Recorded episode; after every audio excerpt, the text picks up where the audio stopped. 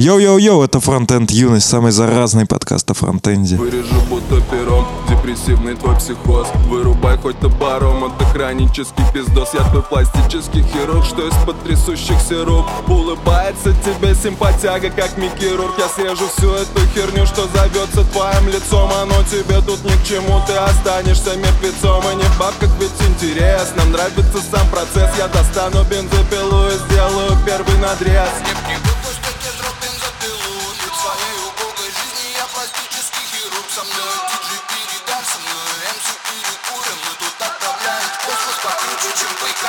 У нас был комментарий на Патреоне. Одному из чуваков доехали наклеечки, а одному точно нет. Да, я им всем отписал Ну что, у нас проблемы с отправкой писем на Украину. в Украину. Извините. Видимо, как раз может быть это одна из причин, почему письма не ходят. Потому что Саня не на конверте написал, типа, Вася в Украину, точнее, на Украину. И российскую границу прошло, а на украинской завернули. Вот, ну, я буду на этой неделе отправлять заказное. У заказного вроде как есть трек-номер, по нему можно будет отслеживать того, как идут стикеры.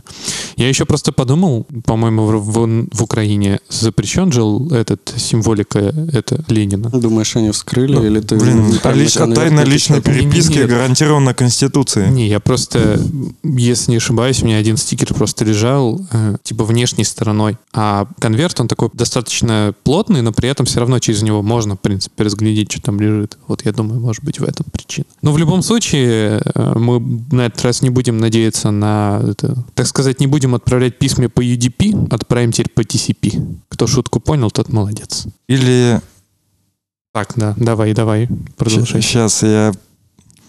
Что? А, Саня, ты же потом все срежешь, и будет как будто у меня моментальная реакция. Реакция Манкуста. Не, нихуя. Бля, да. Я хотел, короче, пошутить, типа, про модель России и сказать соси, но, типа, не придумал. Это была сверхинтеллектуальная шутка. Да-да, Ну, слушай, это просто интеллектуальный взрыв. окей.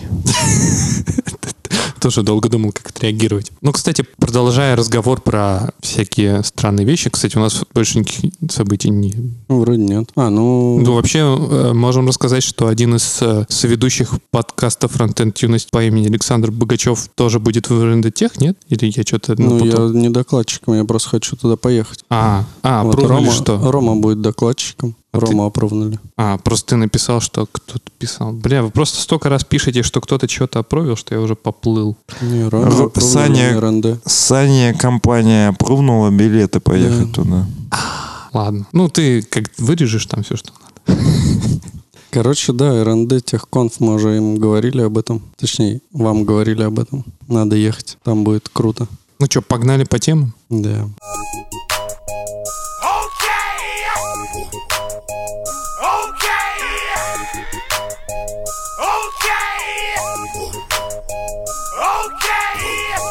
На днях Node.js выпустила пачку релизов, которые фиксит супер уязвимости, которые есть в Node.js. Пачку патч-релизов. Пачку патчей релизов. А, на самом деле уже довольно баянистая уязвимость, но она потихоньку начинает фикситься во всех возможных веб-серверах. Суть у нее довольно проста. Начнем с рассказа про HTTP и про два интересных заголовка, о которых, возможно, вы знаете, а может быть и нет. Бля, ненавижу HTTP и все, что с ним связано.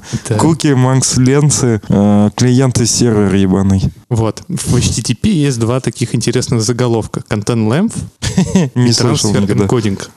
А, Content Length — это заголовок, который, значение которого является циферка, и эта циферка говорит о количестве октетов, то бишь байтов, которые нужно прочитать в теле сообщения, и прочитав это количество октетов, мы считаем, что HTTP-сообщение успешно прочитано и завершено. Что такое? Извини, конечно. Извиняюсь. Что Да, такое извини, извини, ак- извини. акти- октет? Но я же тебе говорю, это типа группа 8 байт. Окей. Есть еще один заголовок, это transfer encoding. Мгм. А у него есть одно из значений, называется chunked. А, суть в том, что когда мы передаем заголовок transfer encoding chunked, мы говорим о том, что типа а сервер ожидает от клиента, ну, это роли могут меняться. То есть в одном случае у нас клиент может, ну, как бы клиент — это та сторона, которая отправляет э, HTTP-запрос, сервер — это та, которая принимает, сторона, принимающая сторона. Так вот, а, когда мы ставим заголовок transfer encoding chunked, это мы говорим о том, что у нас принимающая сторона ожидает, что отправляющая будет отправлять данные по кусочкам. И заранее она не знает длину сообщения. И специально размещая эти HTTP-кусочки, а, сначала на 16-личной системе счисления указываем длину сообщения, которое мы хотим отправить, и после этого сообщения. И так каждый кусочек отправляем из всего этого общего сообщения. Теперь немного подробнее поговорим про то, как мы отправляем HTTP-запросы. HTTP-запросы мы отправляем, устанавливая TCP-соединение. Остановив TCP-соединение, мы можем отправлять сообщение, текст от принимающей стороне. Но мы можем реиспользовать это открытое TCP-соединение. То есть в теории в рамках одного TCP-соединения ты можешь отправить несколько HTTP-сообщений. То есть ты можешь отправить одно HTTP-сообщение, не закрывая TCP-соединение, у тебя оно заканчивается после того, как ты отправишь все тело сообщения, либо ограничивая его контент лэмфом, либо после того, как ты, если передавал трансфер encoding chunked, ты отправил специальный конечный маркер типа 0, ну типа следующий кусок сообщения будет иметь нулевую длину, говоря о том, что принимающая сторона должна прекратить принимать это кусочное первое HTTP сообщение. Вот. И дальше отправляешь новые HTTP сообщения, новые там вот это вот там get, slash, HTTP 1.1, вот, ну, короче, новые HTTP сообщения можешь отправить. В чем суть уязвимости, которая сейчас активно закрывается во всех серверах? У нас есть э, сервера, которые работают по типу backend for frontend и backend. И бывают такие случаи, когда мы обычно привыкли, ну, по крайней мере, у нас так в практике, что, типа, мы все время, когда принимаем сообщение от фронтенда, браузер, там, мобильное приложение, мы, типа, это сообщение HTTP принимаем, его обрабатываем, и мы устанавливаем новые соединения с а, бэкэндом, новые HTTP-соединения, возможно, уже по открытому TCP-сокету, и сами там формируем нужные, отправляем заголовки. Но бывают случаи, когда бэкэнд для фронтенда просто проксирует все то, что переда- было передано клиентом ноде, прям проксирует в бэкэнд. Бывают такие случаи, это, например, прокси, также некоторые CDN так делают, которые, в общем-то, наткнулись как раз на уязвимости, которые я дальше расскажу. Так вот, вот э, если представьте ситуацию, что мы передаем одновременно два заголовка. Transfer encoding и content length. И это мы отправляем с клиента на вот этот бэкэнд для фронтенда, и бэкэнд для фронтенда проксирует все это в бэкэнд какой-то. Между бэкэндом для фронтенда и бэкэндом открыто одно TCP-соединение. Ну, не разрывающееся. Мы его открыли для того, чтобы а, экономить э, ресурсы памяти и всего прочего. Мы, типа, оставляем одно TCP-соединение,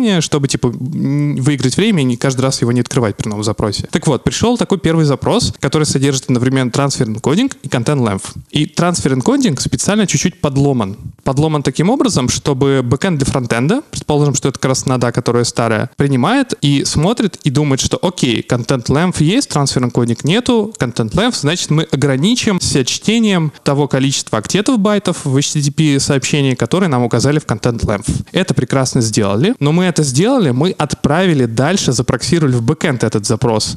Что у нас видит бэкэнд? Тот самый поломанный, так сказать, продолжающаяся часть связки вот этой вот уязвимости. Она принимает этот запрос, смотрит на transfer encoding, но он так специально размечен, что тот бэкэнд думает, что с ним все в порядке. Ну, например, там один из примеров того, как это сделано, это, например, вот заголовок, его название на одной строке, двоеточие, а значение chunked переносится, перенесено на новую строку. Некоторые клиенты, как вот, например, нода, это считают, что это сломанный заголовок и считают, что он отсутствует. Некоторые бэкэнды считают, что все в порядке, transfer encoding. А если transfer encoding, что делает у нас принимающая сторона? Думает, окей, ща пойдут кусочки. И ждет эти кусочки. А у нас был зап- отправлен только первый HTTP запрос, тот самый сломанный. Мгм. Принимающий бэкэнд для фронтенда потом принимает от уже жертвы нормальные HTTP сообщения. Первый у нас отправил злоумышленник. И когда он отправляет второе HTTP сообщение, Мгм. бэкэнд для фронтенда считает, что это новое HTTP сообщение. Все так почитает, заголовки, короче, все это распарсит и отправит, проксирует до бэкэнд. А бэкэнд у нас в каком состоянии? Он считает, что мы еще первое сообщение обрабатываем. Это все содержимое второго HTTP сообщения будет считать, что это содержимое первого сообщения. Это, собственно, уязвимость. Она привела к тому, что, например, с помощью сервиса Trello, для примера, чуваки сделали,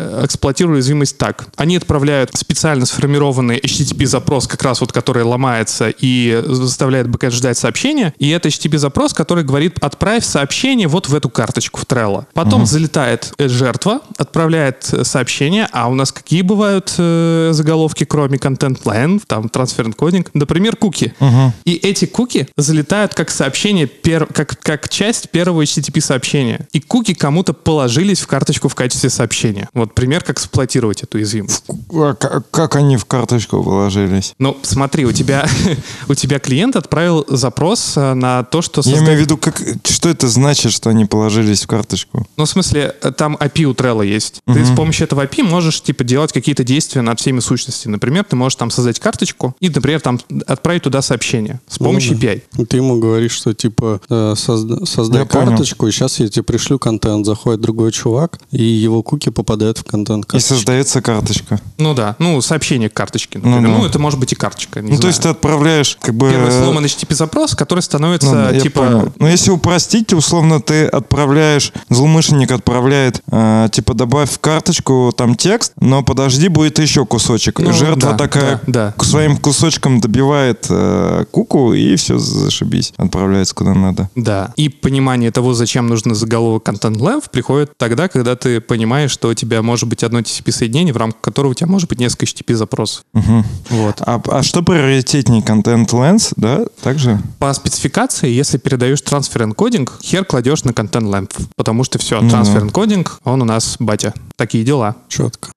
Вот. Еще там две уязвимости закрыли, но я что-то на них меньше внимания обратил. Там опять что-то сломалось с TLS, но это, в общем-то, очень часто ломается, на самом деле. Там постоянно уязвимости в эту сторону какие-то сыпятся. И... Подожди, а уязвимость э, в ноде была? Да, она была в ноде. Как бы нода... Должна является- получается, так что ли? А нода сейчас э, после применения патча работает так, что если есть контент line transfer encoding, он отправляет запрос обратно клиенту и говорит, что, чувак, у тебя тут и тот, и тот заголовок передан, сорян, что-то у тебя bad request какой-то. А ты же сказал, по спецификации не должно так работать. Да, но спецификация как бы говорит о том, что ты типа при передаче трансфер encoding игнорируешь контент line, но чуваки запилили так, что типа обратно идет ошибка, bad request. Я, кстати, не знаю на самом деле, но я, по крайней мере, читал спеку, там было написано так, а в патче сделано так. Не вдавался в подробности. И что еще? Еще починили некорректную обработку необязательных символов пробела, идущих после значения в HTTP заголовке. Там есть какой-то специальный символ проблема пробела OVS, почти как AVS. Почти как ОВР. Дмитрий Пацура. А, ну вот, и инициируемый удаленно крах TLS сервера через передачу некорректной строки в сертификате. То есть немножко сломали сертификат и наебнули сервер. Вообще- Прикольно. но редко кто на самом деле вытаскивает наружу наду без веб-сервера типа Nginx или Haproxy или что-нибудь такого. Ну да. Вот, поэтому обычно я на такие вот уязвимости с TLS, в TLS смотрю как, ну, ну, такие вещи, ну, хотя они тоже важны, особенно если вы наду вытаскиваете наружу, там, аки, аки пузо на морозе. Держите свою ноду в свежем виде. Да, обновляйтесь и не наткнетесь на злоумышленников. Ну, вообще не проксируйте э, лишний раз. Ну, блин, тут как бы все зависит от э, бизнес-требований, бизнес-решений. На самом деле, вот эта уязвимость, она называется, кстати, забыл сказать, у нее есть название даже неофициальное. Это называется HTTP контрабанда. Ну, типа ты контрабандой подкид, ну, это провозишь э, с помощью TCP-соединения дополнительный контентик. Хорошее название для выпуска. Отлично. Да, кстати. Записать.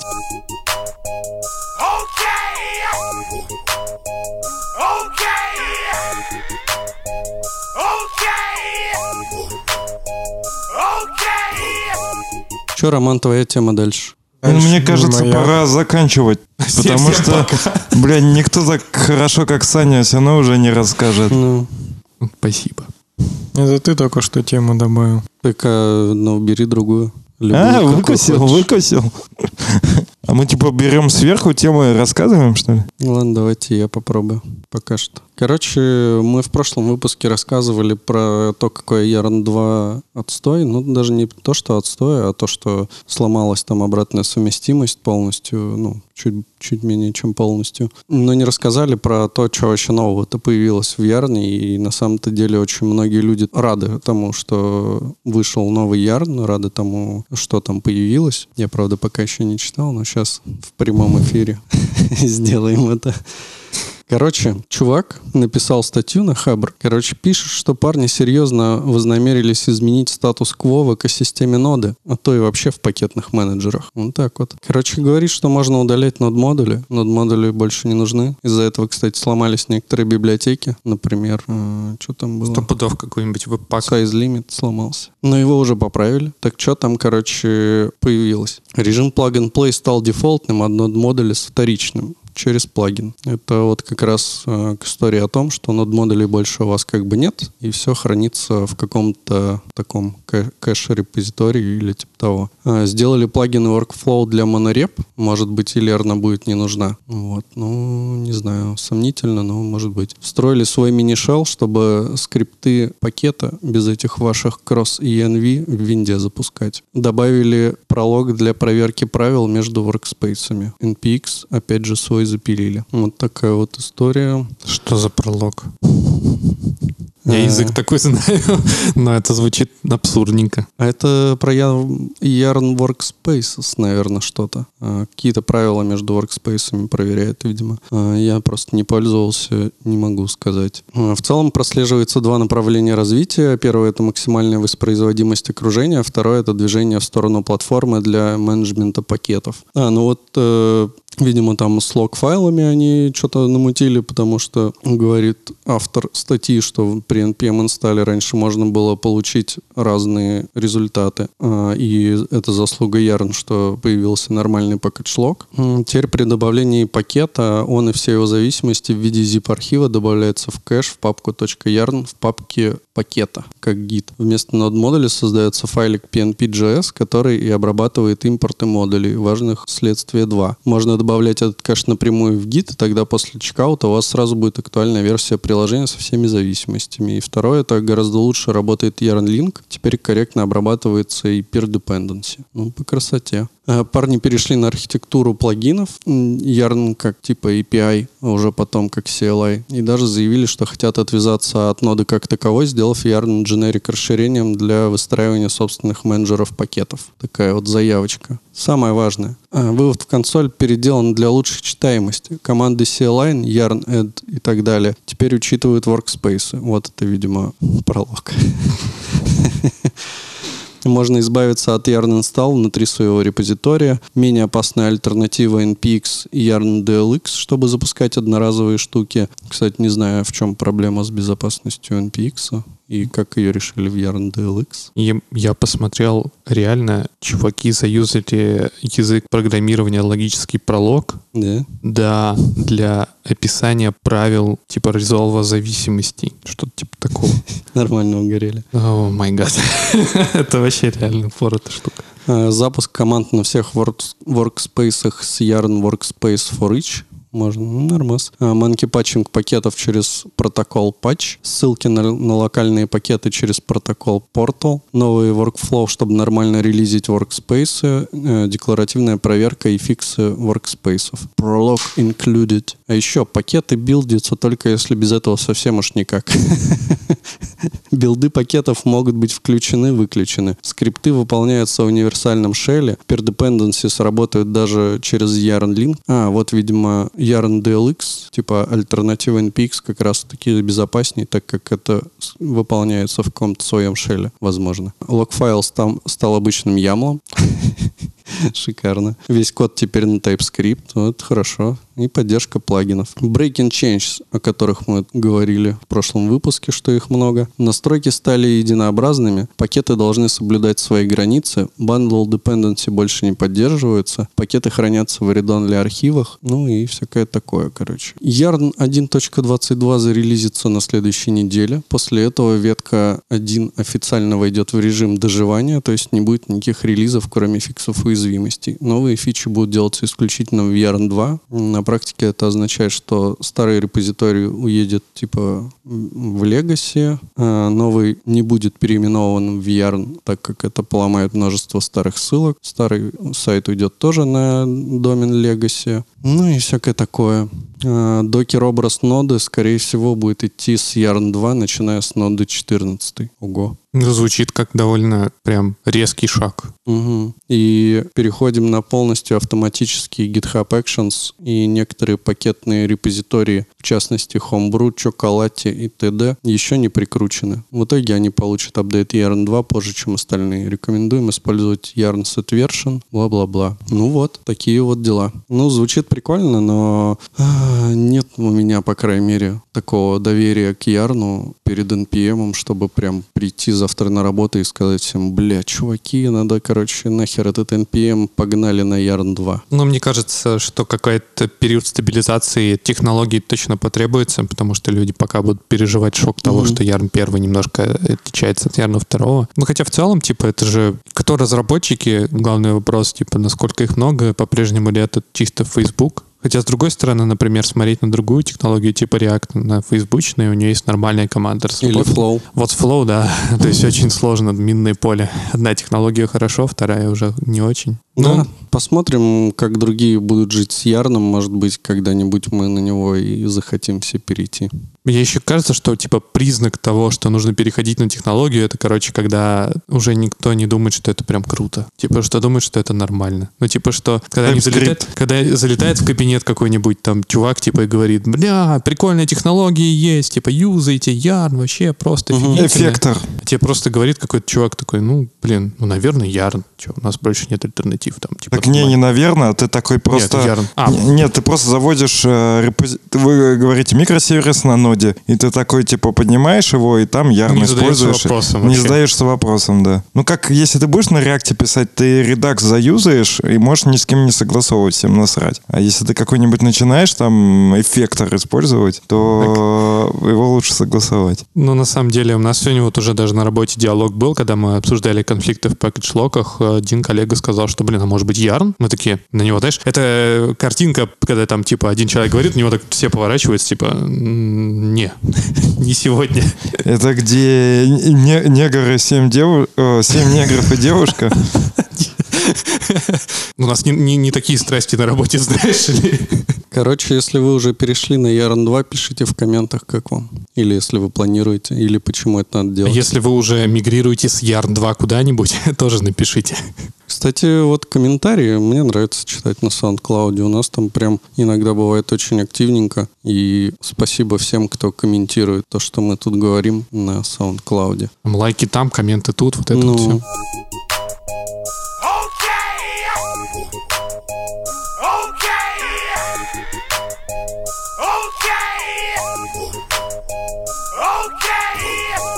Алексей. Не, вопрос к тебе. Хочешь собес пройти? Прям сейчас. Давай.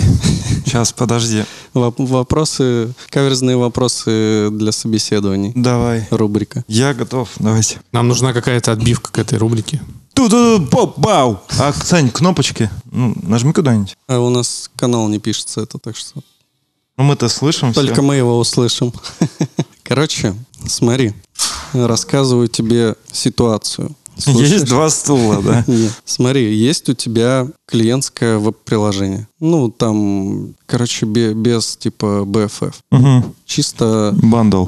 э, да, чисто, по сути, bundle, как бы, грубо говоря. Ну, он ходит там в API -шечку какую-то, Мгм. в BFF. Лежит в одном репозитории с Java. Не, ну. отдельно лежит, просто Ага, отдельный все так репозиторий. говорят а потом. Ладно, ну, Ну вот. У тебя это билдится через там докер, да? Ну, типа, у тебя собирается через докер production build этого всего, раскатывается куда-то там на какой-то хост, но фишка в том, что, ну, типа, у тебя может быть несколько разных окружений, да, приближенных там к продакшену, например. И на разных этих окружениях тебе нужно ходить на разные ручки мгм, в api ну, на разные домены. мгм. Как быть? Мы Но- просто решили эту проблему двумя разными способами с Романом. Примерно два разных есть, кстати говоря, наверное. Ну, на- Один сходу могу сказать. Давай. У нас примерно такая ситуация была, когда я работал в одной замечательной компании, и мы... И вот вот сейчас будет э, загадка, да, в какой именно.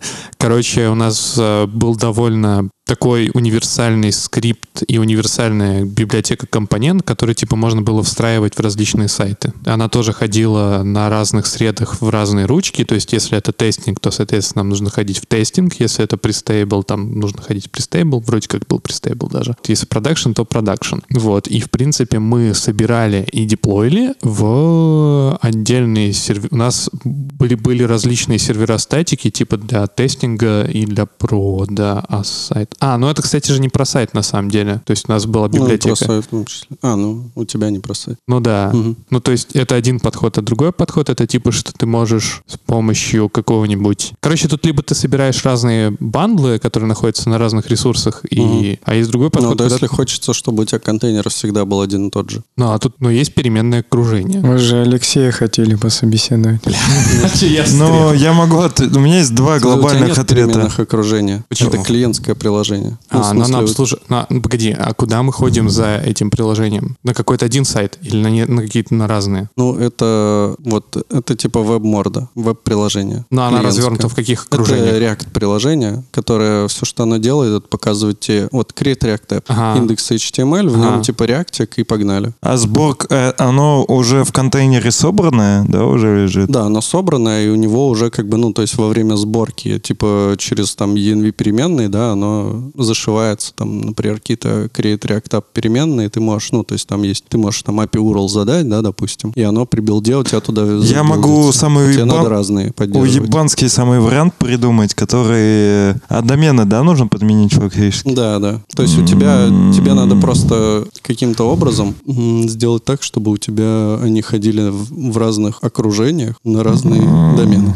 Ну, вообще кажется, что есть... Бля... Но у тебя типа Ну, есть как бы... ну, я- Просто я-то с докером не работал, я хрен его знает вообще, что Ну, там так, в ну, докере-то так, есть. погоди, А API. тут даже не важно на самом деле. Ну ты, собер- ну, ты собираешь э, там вот эту вот всю статику, ну, которая вот у вас где-то что-то крутится, билдится, и куда-то выкладывается. Ну, какой-то там у вас SDN или что у вас ну, где-то лежит. Не, не, это ну стартуется. А, просто прям нода стартуется, и она отдает эту Мгм, статику. мгм. Прям напрямую. Да. Без, да, без инжинкса, без всего. Просто. Ну, допустим, да. Ага. Но вы ходите по какому-то домену, у вас DNS резолвит вот в этот вот, в IP-шник вот этого но- ноды приложения и типа отдает. Ну, то есть у вас есть Да, какой-то ну у тебя есть какой-то API URL, да, который ты типа знаешь типа origin. Ну, типа, внутри контейнера. когда тебе приходит запрос, ты его знаешь, origin. Типа, откуда пришел запрос. Ты, в принципе, можешь два Не, у тебя домена может завести. быть... м, Подожди, а, да, до- да, подожди, да, а домены совпадают, тот, на котором ты находишься, с Нет, тем, куда нет. тебе надо сходить? Мгм. Это ну, не- это на самом деле два разных просто способа. Вот как раз на одном совпадает, на другом могут не совпадать. Не, ну если совпадают, то ты ходишь туда же, где ты Ну, находишься. ты, типа, можешь, вот я как пример, заводишь, типа, example.com, beta example, ну, там, тестинг example.com, Мгм. и в зависимости от origin example.com или тестинг example.com, ты можешь, типа, же, ты же можешь в JS определить, какой у тебя текущий сейчас хост, Мгм. и, типа, смапить его на ну, адрес API, куда тебе нужно ходить. Ну, окей.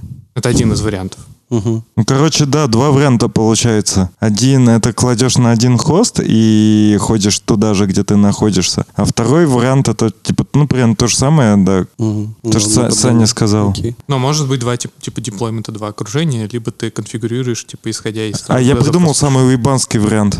Давай, у нас следующий раунд, этот самый ебанский вариант. Это Это ты, короче, делаешь какую-то глобальную ручку, э, в которую ты делаешь запрос, она по твоему запросу понимает, э, какой как набор хостов понимает? тебе. Да, Это, блядь, там до, до, хуя, до хуя чего она сможет понять. Ну, хост может отправлять. Хост отправляет, еще что-нибудь, я не знаю. Ну, Всё- всё не что хост, угодно. не хост. А этот, э, можно реферер какой-нибудь отправлять, типа, откуда? Origin. Ну, да. Ну, хотя, хотя это прям то же самое, что ты сказал, только на ручке. Нет, там смотри, типа у тебя библиотека сама подкидывает Origin, и API-шка принимает решение. Ну, балансер, э, за которым Мгм. находится API-шка, принимает решение, куда типа сходить. Вот. А тут э, в другом случае у тебя конфижик есть, где ты указываешь, что типа если такой адрес, и с такого адреса мы пошли, то ходить в этот API, если такой, то другой. А вы как решили эту проблему? Ну, вот Роман ходит на тот же домен просто, а у нас немного инфраструктура другая, и я сделал более хитрый вариант. Но зато у него есть преимущество по сравнению с тем. Ну, типа, тебе, ну, как вот если ты ходишь на тот же домен, дело же не только в том, что тебе опишку, да, там, ну, у тебя еще какие-то там, допустим, ну, не знаю, конфигурация любая там может понадобиться еще. Вот, и ты, типа, ходишь на ручку, Конфигуратора, типа. ну, типа того, да, получаешь конфиг с этой ручки, да, и уже подставляешь. А я сделал так, что после того, как... а, как же там это и работает? Короче, во время билда он... Нет, не во время билда. Мы уже Да. с Саней хотели сказать, ты же нам, блядь, его запретил во время билда. Перед стартом приложения... Как он- э, он статика берет- же. Ну, это не Я же сказал, Create React App. Это перед тем, как ты его стартуешь, ты э, берешь из environment переменные, и вот этот индекс HTML файлик, который у тебя есть, Метки, что ли, подкидываешь? ты Меты? туда докидываешь, типа, переменные э, на клиент. Ну, типа, прям вшиваешь. А, ну то есть у вас две- два деплоймента развернуты, типа. Не, не, один диплом. Один деплоймент. То Просто перед стартом приложения у тебя запускается скриптик, есть тебе нужно который... рестартовать его, чтобы, типа, и, и помодифицировать это Ну, окружение. тебе и так придется это делать. Ну, нет, ты можешь, типа, вот в случае с добавлением еще одного домена, А, ну, ну да, ну, тебе там придется рестартить что-то Нет. все равно. ну, нет, ну, Другое приложение, которое отдает тебе конфиг. Ну, ну, как бы тебе нужно, типа, если ты хочешь в динамике добавлять какие-то новые окружения, Не, ну в динамике нет, но если что-то поменялось, ты можешь типа рестартнуть, это же не проблема. ну, как бы тебе, да, в любом случае конфиг нужно подкинуть. Зато тут нет того хопа, что ты из React приложения сначала куда-то пойдешь, потом только отрисуешь что-то. А тут сразу у тебя эти переменные есть, все, которые хочешь. А теперь сколько Рома потратил времени на то, чтобы решить эту проблему, и сколько ты? Не знаю, Мне кажется, Рома вообще не знал, что это проблема, пока ты ему не сказал. знал. Ну да, знал, но там 5 секунд было, конечно, сделать. Но у нас же ситуация-то другая, у нас попроще, в общем-то, чем у Сани. У них же там ну, ра- разные хосты. Угу. А где нормальные вопросы для собеса? Ты, ты не прошел. Куки, Ленс, хуё моё. А ты, блядь, вопросы нормально задавай, пожалуйста.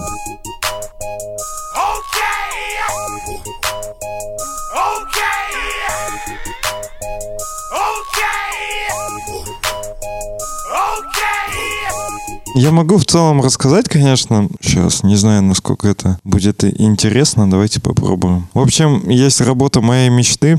Называется sports.ru. И, правда, у них проблема в том, что они в Москве находятся. И почему я их вспомнил в подкасте? Вот вы могли подумать, что это не относится к теме фронтенда, а значит, этого не будет в нашем подкасте. А, Но это относится к фронтенду. В общем, они переделали оформление матчей. И меня м, зацепило... Наверное, вообще стоит рассказать, что там. Короче, у них э, прямые трансляции матчей, там страничка, на которой слева указана одна команда, справа другая, всякие статистические данные, очень много всякой статистики, составы, э, схемы отрисовываются, по которым играют команды. В общем, все жутко подробно, интересно, и у них это было чуть ли не на jQuery все написано, и, как я понял, судя по этой статье, они перешли на React. Ну, тут не написано, что на React, тут написано, что теперь новые модные технологии у них. Короче, помимо того, что мне интересно Куча ошибок в консоли. что они, да, сделали,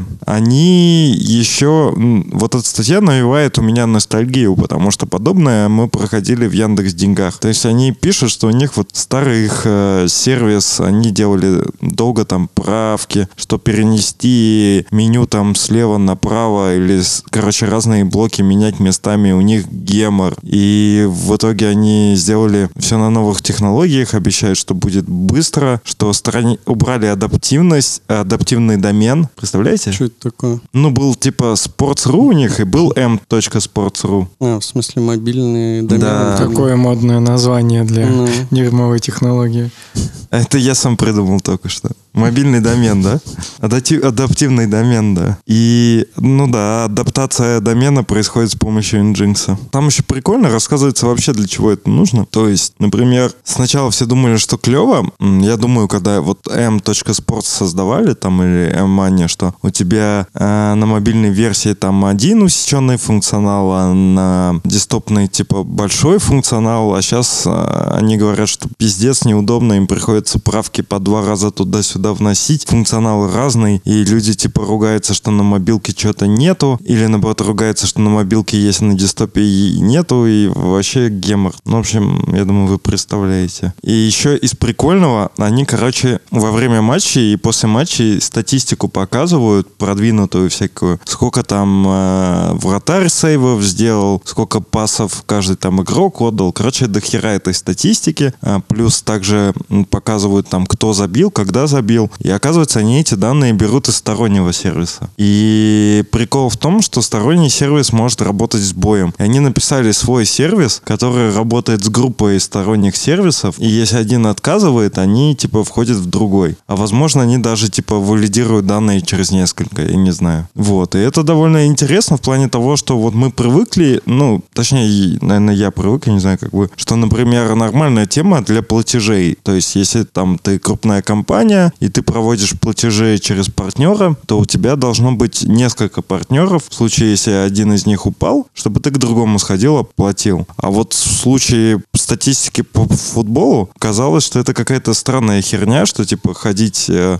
ну, как сказать, так жестко страховаться. А уже вот как развиваются даже спортивные сайты, что даже они страхуются от э, данных, Но от у них и потери правда данных. по ходу реактик. И вот, кстати, к нашей предыдущей теме у них э, в Initial State лежит тоже хост. Видимо, это модный подход. Угу. И хедеры еще лежат. В Initial State хедеры, Мгм. а это вообще легально? Тоже хост лежит хедер, другой уже. X request ID, X real IP, X forwarded for, Ну, Звучит не очень. Особенно если они не режут куки хедер, например. X forwarded port, А есть? X forwarded А не знаю, у меня нет логина на Sports.ru. Так Нужно логин-то тебе не нужен. X Кука-то все равно какая-нибудь Ну, создает. Session ID есть только. А, ну, Ну, может быть. На то он и не Кука там initial есть? store, чтобы там что-то такое лежало. Ну, то есть это не значит, что они как раз пользуются такой же схемой, что один раз билдят и потом везде катят. Ну, просто у них, Мгм. типа, А Кука в там есть? какой-то Там, ENV. там еще лежат X схем, X, ой, upgrade insecure requests, user agent, accept, Мне кажется, может, это кусок отладки просто. не знаю, sec fetch сайт какой-то. А, ну это типа policy, да. Fetch mod. Ну, короче, это очень странно. Прям accept language. Все в initial state лежит. App status, page status, force redirect. Прям.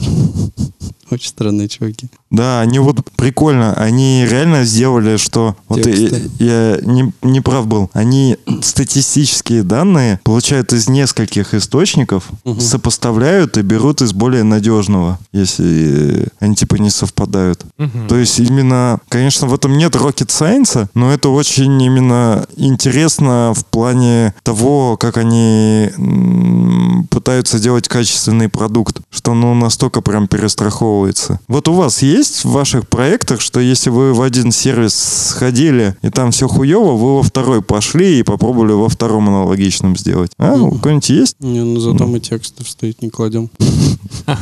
А пользователю что важней? Не, ну у тебя если на- с клиента, ну с сервера на клиент прилетает еще куча код говна. Просто, опять же, мне кажется, на спортивном сайте безопасность менее важна. Ты там все равно платить нихуя не можешь. Там, если у тебя аккаунт сопрут, ну, да и похуй вообще. Вдруг узнают твои предпочтения там. Что, я, что я люблю керлинг, да, и, и женский Не, ну.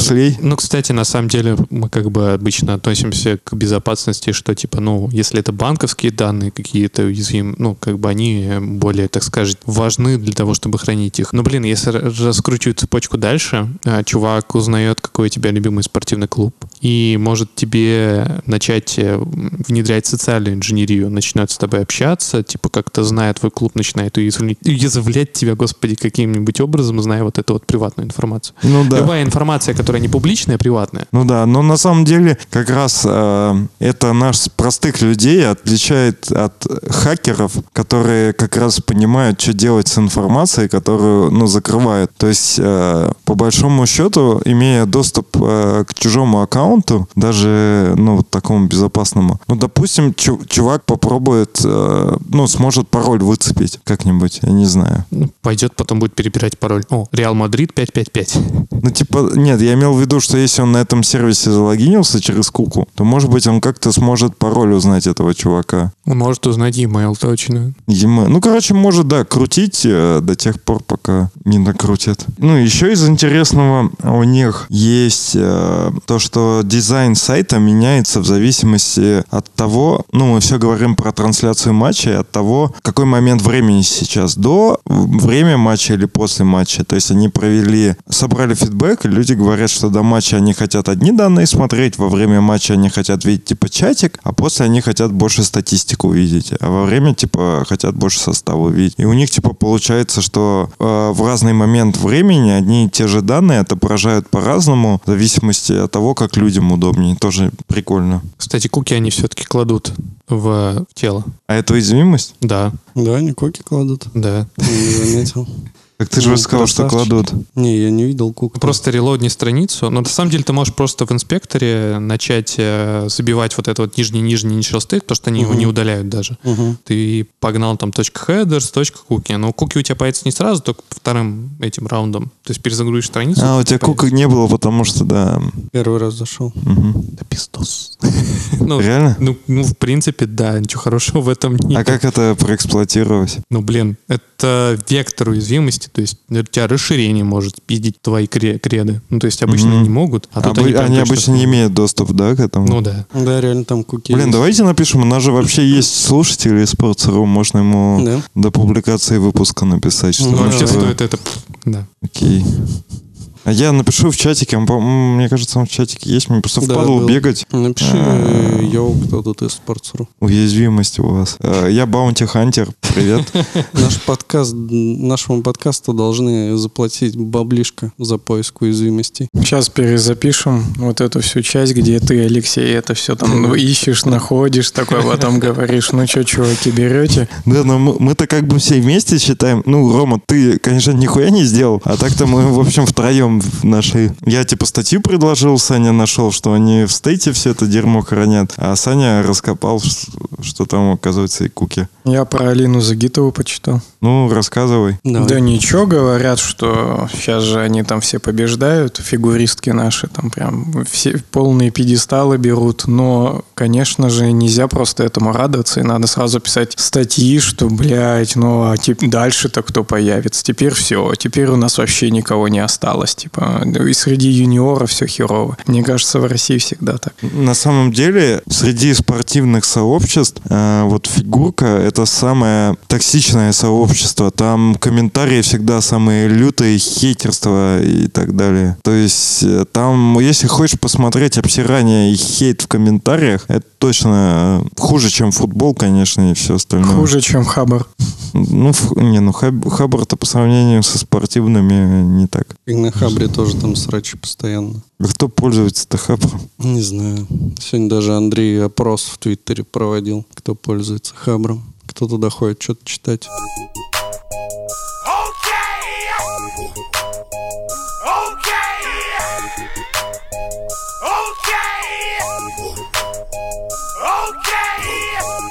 Readme Driving Development могу рассказать, кстати, там Я концепция достаточно понятна, Ну, давай, ничего давай. страшного. В общем, ты садишься, тебе нужно создать какой-то проект, ну, написать, да, некую функциональность, решить какую-либо бизнес или техническую задачу. Есть э, подходы, что ты должен сначала все обдумать и начать писать тесты, а потом ре- реализацию. Но есть подход, когда ты должен ридми сначала написать, потому что ровно то, что ты напишешь в ридме, это ровно и будет корм твоя мысль, потому что пока ты там реализуешь это при- приложение, у тебя там какая-то шелуха в голове появится, ты будешь знать о каких-то там, ну не знаю, неточностях, проблемах, ты можешь уйти в какие-то детали в этом ридме, и оно станет неполезным пользователям, и, соответственно, будет прям такой бэт user experience нести. А если ты напишешь ридми в самом начале, то ты четко сформулируешь, во-первых, для себя, что ты хочешь сделать, ну, как примерно с тестами, да, ну и, во-вторых, и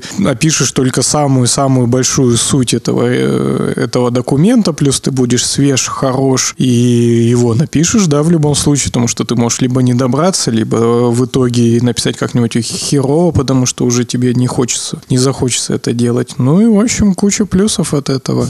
Минусы тоже, конечно, присутствуют. Например, что на ритме твой проект может закончиться. Безусловно. Но он может также закончиться на каком-нибудь этот э, Gatsby Create App или что что-нибудь такое. Не, ну, кстати, в этом есть и спасительная такая функция этого readme driven development, когда ты можешь написать readme и понять, что ты такую хуйню написал, и не, не заниматься этим. Но типа, что ты не начал реализовывать, ты, короче, написал, потом это прочитал или дал соседу почитать. Вот, он такой, да, не, херня какая-то. На самом деле, я считаю, что е- если просто сказать капитанскую хуйню, короче, все подходы имеют право на существование. Просто каждый подход имеет конкретно свою область применения. И у кого-то она более широкая, у кого-то более узкая, ну, какого-то подхода. Все подходы, наверное, стоит хоть по разу попробовать, чтобы вообще представлять, как это работает, трудоемкость, вообще интересно это или нет. Какие-то фишки из подходов можно все равно э, использовать в своей работе. И потом, когда-нибудь, когда это пригодится, ты сможешь это заиспользовать. А так, э, в целом, как э, постоянный жизненный подход для реализации любых задач, Readme Driven Development, ну, реально... Ну, вы поняли. Застрял на подборе. Вариант. Как это назвать? Бывает лучше. Ну, блин, смотри, насколько подробно еще описывают.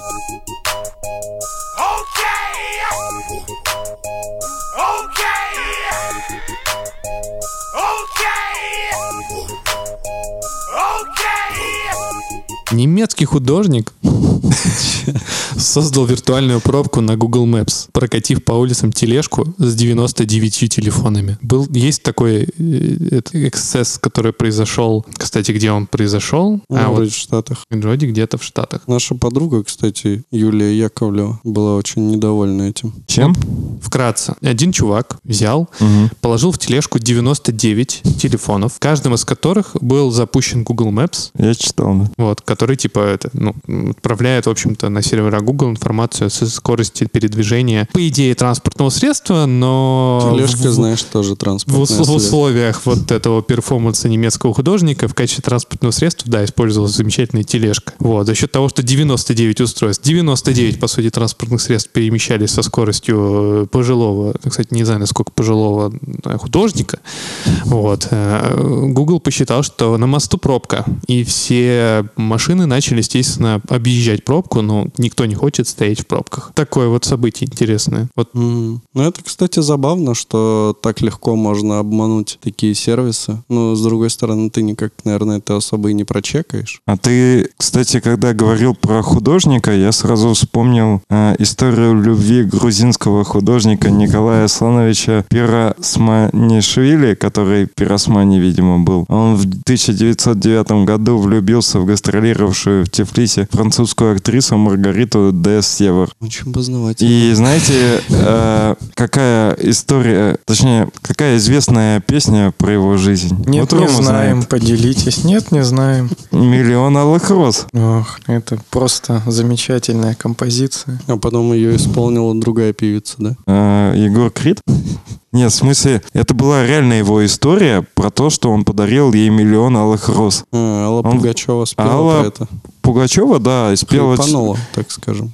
Песню. Кстати, между прочим, музыку ей написал Раймонд Паулс, латыш. Я недавно... Неудивительно. Там вся их шайка, это латыши, там у вас хватает Пельши и Вайку, Валькули, там одни таланты. Блин, вот, кстати, это од- одна такая история. Я недавно э, случайно на Ютубе наткнулся на видос, два видоса, но один из них был, там прям есть канал компании Вид, если помните такую со стрёмным ебалом. помним, помним. да. А, И там реально Мгм. есть э, много выпусков, разбитых по годам, типа «Угадай мелодию», «Звездный так час». этот я там. смотрю, что где когда я смотрю. Только вроде не на их канале, у них свой канал, но я смотрю, да, что где когда, классная И я тема. посмотрел «Угадай мелодию», как раз там вот был этот, ну, Валдис Пельш ведущий, естественно, там была Лайма Вайкули, там еще кто-то. Очень интересно и занимательно было, Я, между прочим. я тоже смотрел, так это не тот выпуск. Сейчас мы определим. Это не тот выпуск, где играла Лайма Вайкули, и категория была Да-да-да-да-да. песня Лайма Вайкули. Вот это огонь вообще, классный выпуск. Хочу пересмотреть еще Блин, сегодня. очень круто, на самом деле, серьезно. Я еще Она там- все угадала? Давайте спойлер. По-моему, нет. Ну, она, она что-то там, короче, профокапилась в каком-то месте, но не на своей категории. И из-за этого пропускала ходы, и там уже растаскали ее категорию к тому моменту. Ну да, еще я посмотрел э, «Звездный час», и это, я вам скажу, очень странная передача. Ну, в том плане, что когда мы были маленькими, да, это казалось нормально. Типа, когда ты сейчас смотришь, это просто пиздец, реально. Он так там детей троллит и угорает над ними, ну, типа, прямо по жескачу. Он их, типа, передразнивает, там всякое такое. Ты смотришь такой, думаешь, бля, чувак, ты че вообще? Надо посмотреть. Это очень смешно. Ну, там был какой-то выпуск, э, где он, типа, с совсем маленькими детьми какими-то, которые там на машинках такие А, чё- а в чем там суть передачи? Ну, они, типа, отвечают на какие-то вопросы. Это там, где типа стена с подарками? Не, ну, нет, по-моему. Там, короче, стоит там несколько человек в ряд. Ну, в, ну, в том выпуске они сидели в, в машинках, потому что были слишком маленькие, чтобы стоять, видимо. Ну вот. И, типа, он задает какой-то вопрос, и они должны поднять э, определенного цвета такую штучку, типа. Там бывает, они, знаешь, типа, не знают, смотрят на других и поднимают после них. Ну, как бы там, типа, выигрывает, а тот, кто первый, короче. Там какая-то такая движуха. Ну вот, но он, ну, типа, очень смешно с этими детьми общается в том плане, что он реально их там троллит вообще по полной программе. Затыкает их там, типа, знаешь, ну, он там девочка какая-нибудь, ну, в начале передачи они все там, типа, кто-то там стишок рассказывает, кто-то песенку там поет. И он такой на, на середине стихотворения такой, ага, ну ладно, хорошо, давай- давайте дальше. И девочка такая, знаете, показывает кадр, такая, ну ладно. Блять, это так смешно. Ой. Так вот, а еще я наткнулся случайно на ютубе на видос, где типа всякие рассказывают, ну, про песни как раз вот типа старые, всякие там Иванушки и не только, и вот все эти там, ну, на- спижу, наверное, ну вот всякие эти Раймонд Паулсы там и прочие, что они все напиздили у, у зарубежных типа актеров, ой, ну, артистов, и там прям, ну, типа, сравнивают вообще один в один. А я видел, да, это, видел эти видосы. И где-то там в рекомендованных. Мгм. Таких много, там особенно русская классика, рок-классика, там прям вообще все списано. Все эти аквариумы, там Алиса, все, да. Ну, хрен его знать, насколько это там прям супер-пупер зашквар. Ну, ничего хорошего, конечно.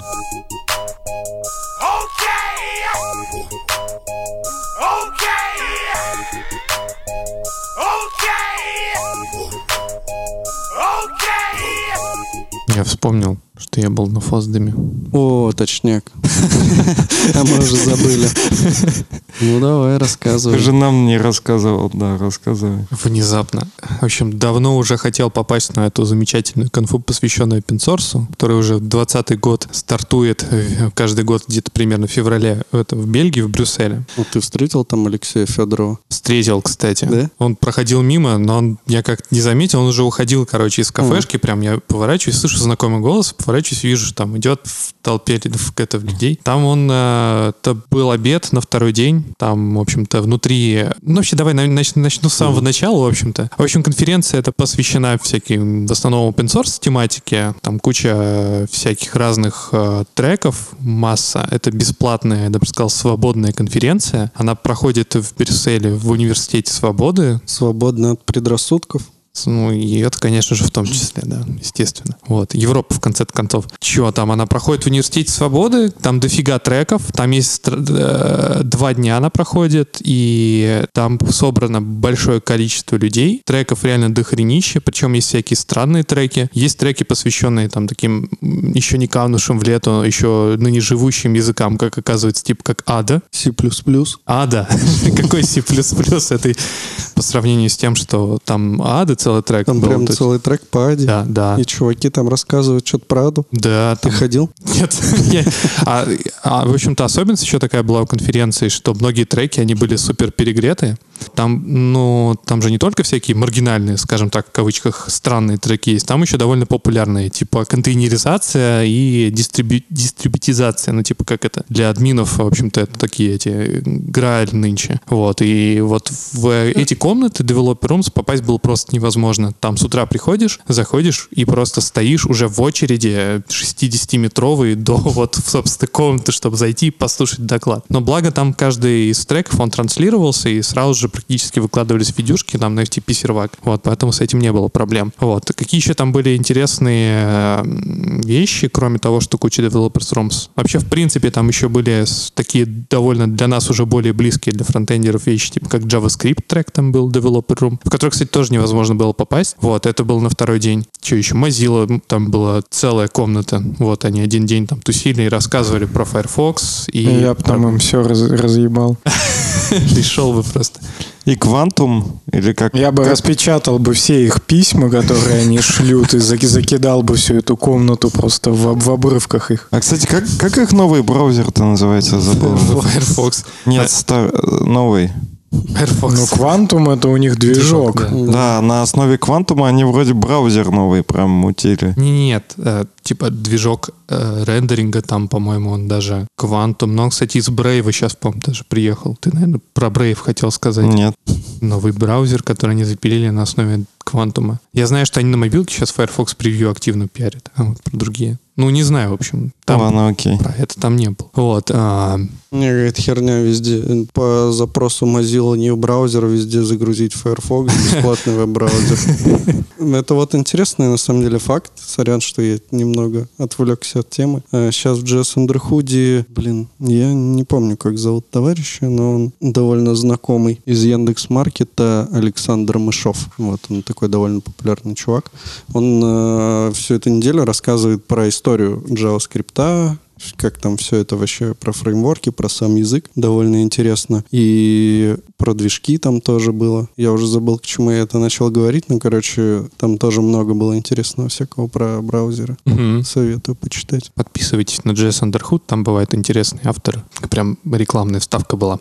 Но кроме всяких деврумов, там еще были стенды, если уж так обзорно говорить про конференцию. Стенды в основном были представлены всякими операционными системами, линуксовыми, не только там, там всякие... Ништяков набрал? OpenSUSE, Генту, э, ништяков, да, набрал. Хотелось еще обратить внимание на OpenSUSE. Чуваки, короче, э, давали, раздавали пиво, которое то ли они сами по какому-то рецепту варят, то ли с какой-то пивоваренной компании, ну, крафтовой, они там, типа, что-то какое-то мутят дело. Вот, они, типа, ты им даешь донат какой-то в определенной сумме, там, 5 евро дал, они тебе дают, короче, эту бутылочку пива, можешь две взять, в принципе, там вот я вот... Ну, донат, в смысле, ты просто покупаешь бутылку пива, или ты даешь сколько хочешь денег, Сколько хочешь, они тебе дают одну пивас. бутылку. Ну, они могут и две дать. Ну, типа, вот я подходил, с, в общем-то, это... А если 200 бак, 200 евро им дать? Сразу тебе ящик дают. Нет, не знаю, таких не видел. Вот таких э, этих как-то щедрых людей. Э, И журнал дают Getting Started with Linux. С Нормально. диском, с CD-ROM, в котором есть э, OpenSUSE размечен прекрасно. 21 век, не флешка. Хотя, кстати, там кто-то раздавал и флешку, USB, ручку, флешку. Вот так вот, с операционкой. Огонь. Вон Денчик же как раз только недавно писал в чат, что ему в больничке выдали болванку. Я не знаю теперь, как снимок посмотреть. Ну, на солнце. Как ты обычно врачу своему лечащему отдаешь, ему есть. Этот диск. Он такой сидит с макбуком, говорит, бля, чувак, типа, ты что мне принес? Ну, конечно. Я как-то... Почему-то у меня так получилось, что я дважды ходил не прям на в самое утро, там, потому что первый вот открытие и второй день начала в 9.30 и в 9. Хотя это у нас 11 по местному, там то, что минус 2. Ну, типа плюс 1, вот, а у нас. Вот, а, Запутал нас. ну, в смысле, минус 2 относительно Москвы. А также GMT плюс 1. Не запутал на этот раз, надеюсь. И я что-то все время просыпал, и вот я попал первый день на Lighting Talks. Мне очень понравился почему-то доклад чуваков, которые рассказывали, короче, про особый этот процесс, организацию доставки еды. Мы сейчас обычно привыкли к тому, что мы покупаем еду в супермаркетах, так или иначе. Либо заказываем там всяких агрегаторов. Ну, не знаю, кто как, наверное. Кто-то там питается еще какой-то часть там на работе, или там Кто-то на грядки собирает. Что делает? На грядки собирает. А вот как раз про нагрядки. Там чувак рассказывал про м, а, этот про организацию, в которой они пытаются создать платформу open source, которая объединит фермеров и типа потребителей. Что типа весь процесс дистрибуции и логистики продуктов там по большой территории, он всегда обычно закрытый и создается каждым вендором. Ну, если взять про наши местные эти обыденности, это всякие там, там кто у нас, пятерочки, магниты и вот это все прочее. Вот, а чуваки упоролись, и они продумывают типа платформу, это софтвер и все прочее, задачи и процессы вокруг, которые были бы open и позволяли бы типа взаимодействовать потребителю и чувакам, которые, в общем-то, этот продукты эти производят. Водная тема, типа, чтобы не башлять всем этим корпоративным Ну да. ублюдкам. Да, да. Вот, и это меня так это сразу это ввело в нужный, так сказать, русло open source вот этих вот движений. И стоит отметить, что, в принципе, все докладчики, в том числе и этот, активно зовут а, там не донатить э, или там, ну, как бы в том числе, но в основном они призывают приходить к ним и помогать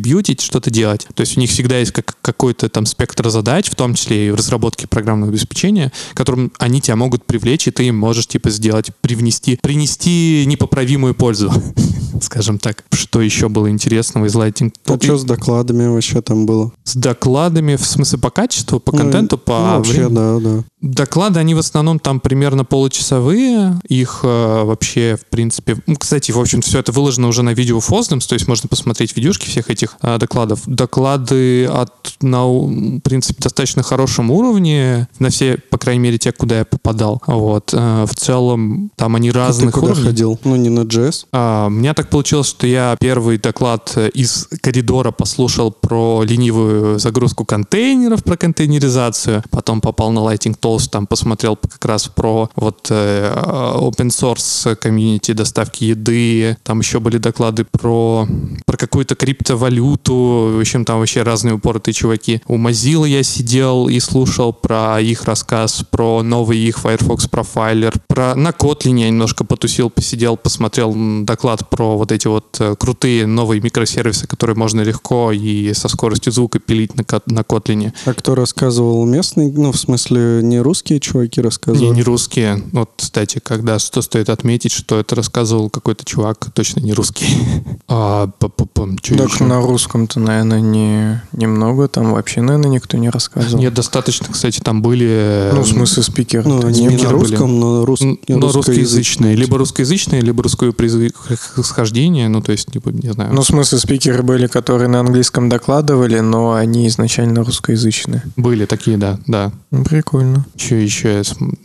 У меня еще просто я, короче, поделил св- свою вот это вот времяпровождение на конференции. Я там половину тусил на конфе, половину я ходил еще это Бельгию, Брюссель смотрел. Кстати, Бельгия мне понравилась. Ходил на стенд OpenSUSE. Конечно, х- ходил. Я там все, я, короче, в какой-то день подумал, что надо обойти все, короче, стенды. Ну, я их просто обходил визуально, смотрел, а потом думаю, подойду и каждого начну что-то там спрашивать, смотреть. Вот, я прошелся с одними, с гномовцами, поговорил на тему гнома, там посетовал им на тему того, что, блин, это типа медленно и прочее. Они говорят, да нормально, нормально, короче, мы с ним тоже там тусили. Вот, э, я им жаловался, ну, они еще доказывали, что, типа, если два монитора подключать, один из них высокого разрешения, а другой не такого высокого, что не будет проблем. Я им там тоже, ну, типа, мы рассказывал, что вроде есть проблемы. Ну, короче, болтали на тему софтвер, который они пилят. Вот, к Федоре подходил, тоже им говорил, что спасибо за эти операционки революционные, типа, которые редонли с контейнерами, которые завязаны. Ну, короче, тоже прикольная тема. Вот, они сказали, что это пока только, это, типа, cutting-edge технологии, они еще экспериментальные, поэтому, ну, сорян, могут быть проблемы. Подходил, гентушникам не подходил, побоялся все-таки люди красноглазые. Вдруг укусят. Нет, на самом деле нет, я шучу. Все, все, все люди адекватные там были, кстати. Кому я еще подходил? А, еще, кстати, я хотел сказать, там у них прикольная еще тема была, было отдельное пространство, типа длинная доска объявлений. Ты мог прийти туда и повесить какое-то свое рандомное объявление. Чуваки там вешали кого-то харят, всякие с эти э, компании. Ну вот, кто-то вешал там, типа, подключайтесь к нам, типа, в наш стартапчик, там, уютный, типа, который там пилит, пилит какую-то криптовалюту или там еще, в общем, куча всяких. Я вот еще вспомнил, я по поводу своего, так сказать, уровня английского, я подходил к одному чува- к одним чувакам, которые производили свой дистрибутив Хайку. Я пытался выяснить, типа, что за, дис- ну, что за операционка вообще, что она из себя представляет. А чувак, он, видимо, не совсем на английском, а на каком-то таком ломаном, там, не знаю, у него какая-то такая была внешность, скорее, наверное, южноамериканская вроде как. И он что-то мне рассказывал, я его ни хрена не понимал. Вот у меня единственная была проблема, когда я просто подходил и типа, окей, окей, все, спасибо, я понял. И ушел дальше. И вот я потом читал какой-то обычный дистрибутив Хайку. Тоже там чуваки стояли и раздавали болванки своей какой-то крутой операционной системы. Блин, сейчас еще что-то в голове крутилось. Еще там был какие-то всякие организации А небольшие. куда, которые- извините, болванку эту вставлять? к своему врачу. О, Рома проснулся. Так если ты хочешь использовать Linux, ты его вряд ли будешь на Mac ставить. Не, ну все равно странно, на самом деле, что раздают диски, потому что, блин, ну... А у тебя CD-ROM есть, Саня? Вот, вот этого компа? Или это Mac? Это маг, блядь. А, у Алло, а у домашнего? Здравствуйте. А у домашнего есть? Домашнего нет. А у какого-нибудь есть? Сломался, в смысле, мне кажется. Ну, В смысле, он выглядел так, как будто он там есть. Блин, ну, ребят, у вас вот совершенно любой другой ноут, это не маг, это типа херня, да? Так. А, Все- ей, а- а- Просто все а ноутбуки, бывают которые были у меня, там был А сидером. бывают, типа, Да, не, бывает. не, не маки? Я просто знаю твой провокационный вопрос, отвечу на него заранее сразу «да». Вот, А, а чей вопрос? твой. А, Продолжим дальше. Вот. А я не знаю, что за... А чё... У меня другой вопрос. Что за вопрос? Короче, на второй день я еще хотел попасть на... А траву ты курил, да? Нет. Да не, нет у меня Я ел, я ел бельгийс- бельгийские вафли А, ну окей. и пил бельгийское пиво. А вино было? Что-то, ну где-то точно было. Хорошо. Не, не, не Мальбек. Нет, не знаю. Хорошо. Я думаю, что это какая-то супер крутая шутка, которую я просто пропустил мимо ушей.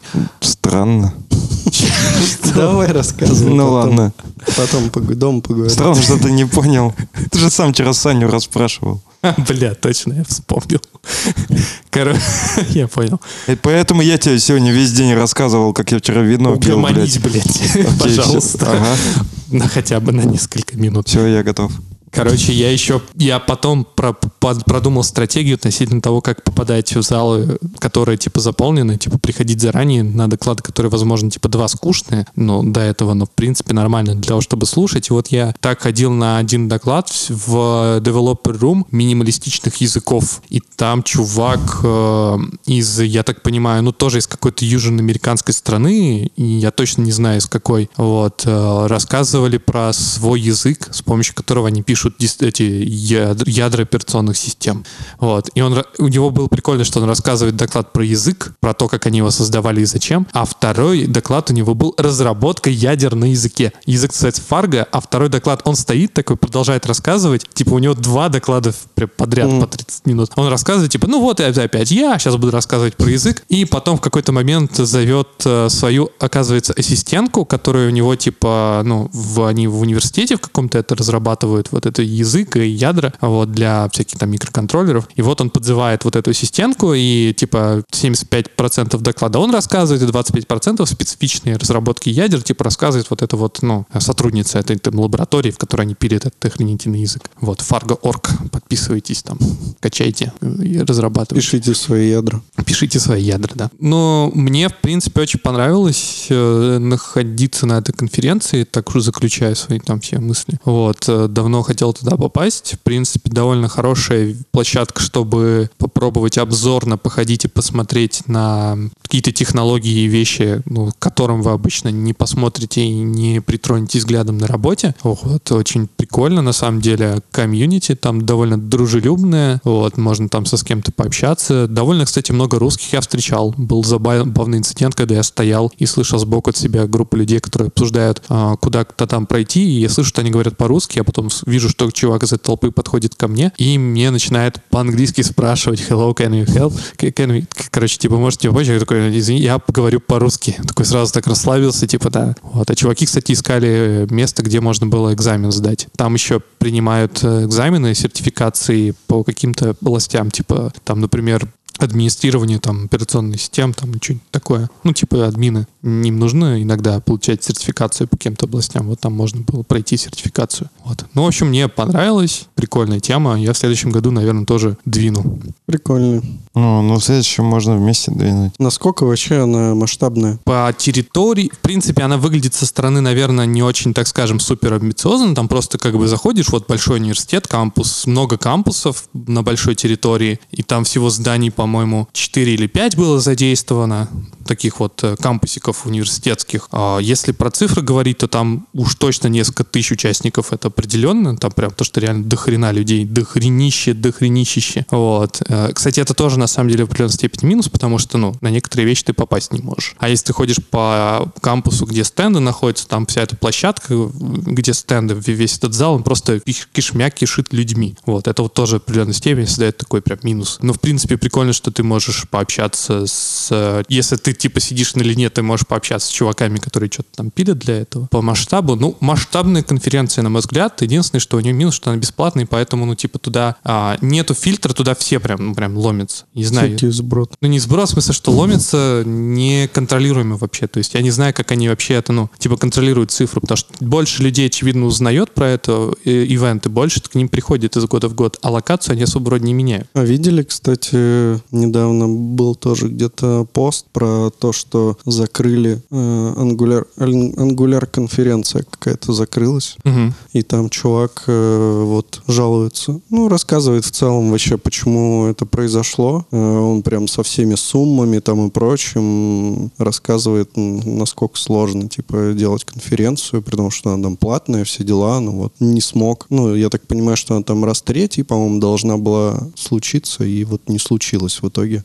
А, не-не-не, вру. Он, он уже все, типа, ее закрыл, но потом его вписала какая-то более крупная конференция, ну, типа, получилась конференция внутри конференции. Там все как бы профит с этого получили, но я так понял, что это последняя вот это NG, что-то там, не помню, как называется. Ну, забавно, да, он там со всеми цифрами, сколько, типа, что стоит. Ну, он там, конечно, расписал еще так, что, типа, они проводили это в отеле, и отель их заставлял выкупать, по-моему, вообще там чуть ли не все номера, плюс еще там какие-то депозиты, которые не возвращаются, там тоже до, хрена, ну, большие суммы. И, ну, короче, он там писал, что это во- вообще нереально. Ну, плюс они там платили спикерам, плюс э, их там кидали партнеры и так далее. Ну, дофига всего. Мгм. Ну, а здесь просто, не знаю, какой-то спонсоршип точно там какой-то очень сложный. Они, Ну, конечно, там... Там же, я так понимаю, всякие Google, типа, и прочие. Да, да, да, да. А плюс к тому же они там, в принципе, и мерч, я так понимаю, как пирожки активно распродают. Я вон себе футбы две купил, и уже типа им задонатил 50 евро. Ну, это ну, нормально, если там каждый подойдет, позадонатит столько, я думаю, они тоже какую-то сумму собирают. Но, наверное, не знаю, насколько там насчет покрытия. Но я думаю, спонсоры, да, помогают. Ну, плюс локация, университет, то есть это какое-то такое этот, взаимодействие с организацией, которая типа нон-профит, и типа что я не думаю, что они как-то взаимодействуют не на уровне прям супер по баблу, Мгм. а просто как бы на уровне, не знаю, там просто договоренности каких-то. Это прикольно, кстати, на самом деле, что у них есть возможность там 20 ра- лет подряд, типа вот в этом университете проводить там вот примерно в одно и то же время мероприятия. Универ, я так понимаю, к этому уже пристро-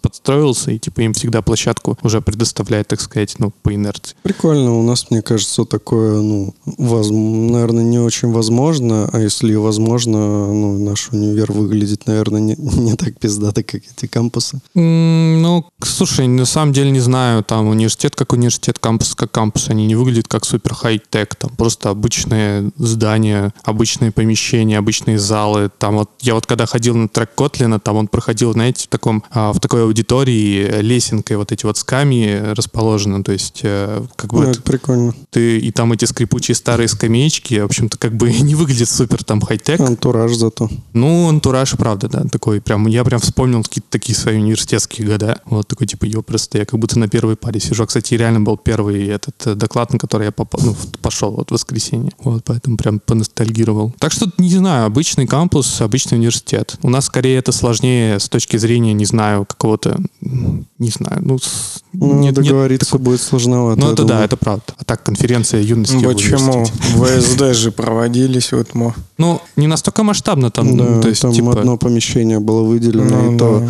Такое ты идешь там через весь этот универ, куда-то поднимаешься, весь коридор идешь, опять куда-то спускаешься. Я помню, вот этот Да ВСД, не это был прям... знаю. Да какой недавний ВСД, там тебя не было, кстати. Я А. один тусил. Не, это я говорю про какой-то один из первых, может, это не ИТМО был, но какой-то универ точно. Ну, Мы мы с Саней, да, были в этом. Ну, как раз где-то в шестнадцатом году, да, вот точно был ВСД, который осенний, он был вот, вот это я точно помню, в лекционном зале, да. Против 15 или В 16 14 16 16 ну, что- Я просто сегодня нашел, типа, ВСД 14 года, что я был на нем. А где нашел? У меня на работе э, за спиной иконостас с моими э, Бейджами. бейджами висит, да. Еще хотел про кампус э, упомянуть э, Университет Свободы. Там же, вот эти, вот говорил, там пять этих зданий, которые, ну, там их больше кампусов, но пять задействовано именно в конференции. И там забавно было, что они, ну, они именованы буквами, там H, K, F, и там, например, был кампус U. Он в форме буквы U, он Мгм. поделен на четыре секции, A, D, B,